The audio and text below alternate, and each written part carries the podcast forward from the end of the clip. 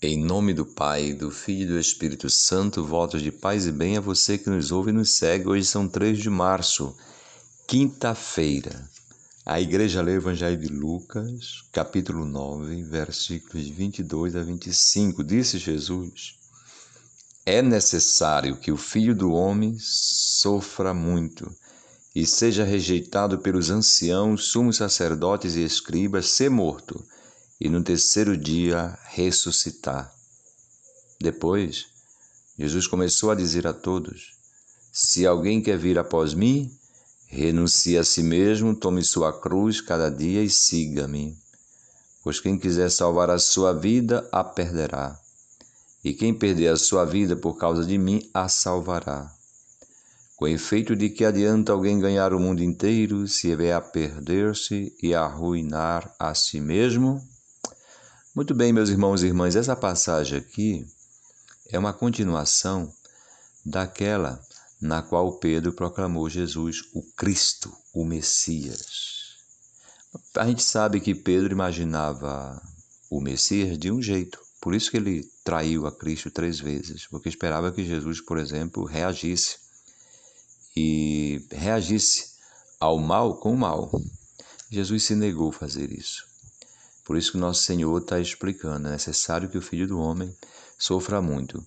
Em outras palavras, devido às circunstâncias, às forças das circunstâncias, Jesus tinha algumas opções. Uma era ir embora, abandonar a missão, né? E fazer a vida dele, digamos assim, né? Humanamente falando.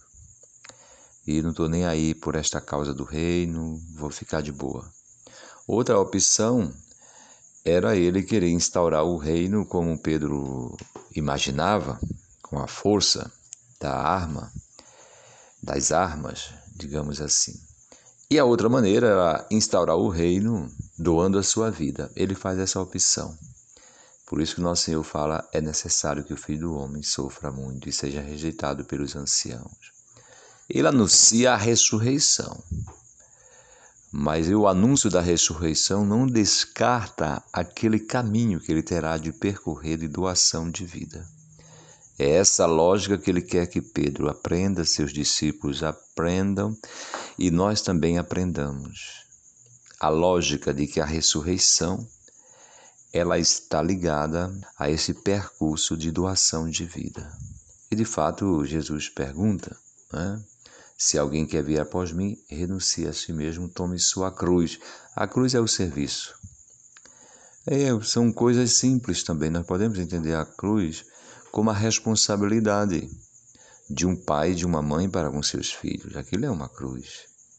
Há casais que, por qualquer motivo, sem querer julgar o casal, mas há casal que decide não ter filho para poder passear mais, poder curtir mais e tal, né? Pois é, porque justamente você ter filhos, é, você agora vai ter que dar tempo aos filhos. É uma responsabilidade, é uma cruz. Mas não esqueça também que vai ter também muita alegria com esses filhos. É, é a lei da semeadura, como o pessoal chama, né? A gente recebe aquilo que a gente colhe. Então, se a gente faz um bons investimentos na, com a minha vida, se eu faço bons investimentos com minha vida, eu vou colher. Mas não esqueça que o bom investimento custa. É essa lógica de doação de vida e que tem um retorno de vida. Jesus fala de ressurreição quando a gente doa a vida. Então, se alguém quer vir após mim, renuncie a si mesmo, tome a sua cruz, nossa honestidade, nossa responsabilidade nossa fidelidade. Tudo isso é é cruz. E é alegria também, porque Jesus está falando que aí semeia-se a ressurreição. E quem já passou por isso sabe muito bem que a responsabilidade dá um retorno de vida, a fidelidade dá um retorno de alegria. O, assumir os nossos compromissos, ser responsável, não é isso? E nosso Senhor continua quem quiser salvar a sua vida, a perderá. É como se você é, inspirasse, né? puxasse o ar para si, o fôlego, né? encha seus, seu, seus pulmões de ar e prenda esse ar. O que, é que vai acontecer? Você vai morrer asfixiado. Então a lei da vida não é prender a vida. Jesus diz: quem quiser salvar a sua vida nesse sentido, reter a vida para si, vai perder essa vida.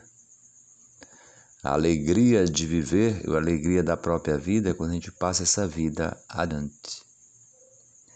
De que adianta alguém ganhar o mundo inteiro se, é, se vier a perder e arruinar a si mesmo? E pode arruinar a nossa vida. Né? É perder a nossa vida, é ganhar o mundo inteiro e, e perder a própria vida. É, a gente conhece pela história, né? Tantos casos de tantas pessoas que fizeram isso. Nosso exemplo, você se contentar com a própria justiça, com o próprio gostinho de revanche, com o próprio gostinho de, de fazer a justiça, digamos, justiça dos homens. Você se contentar com isso.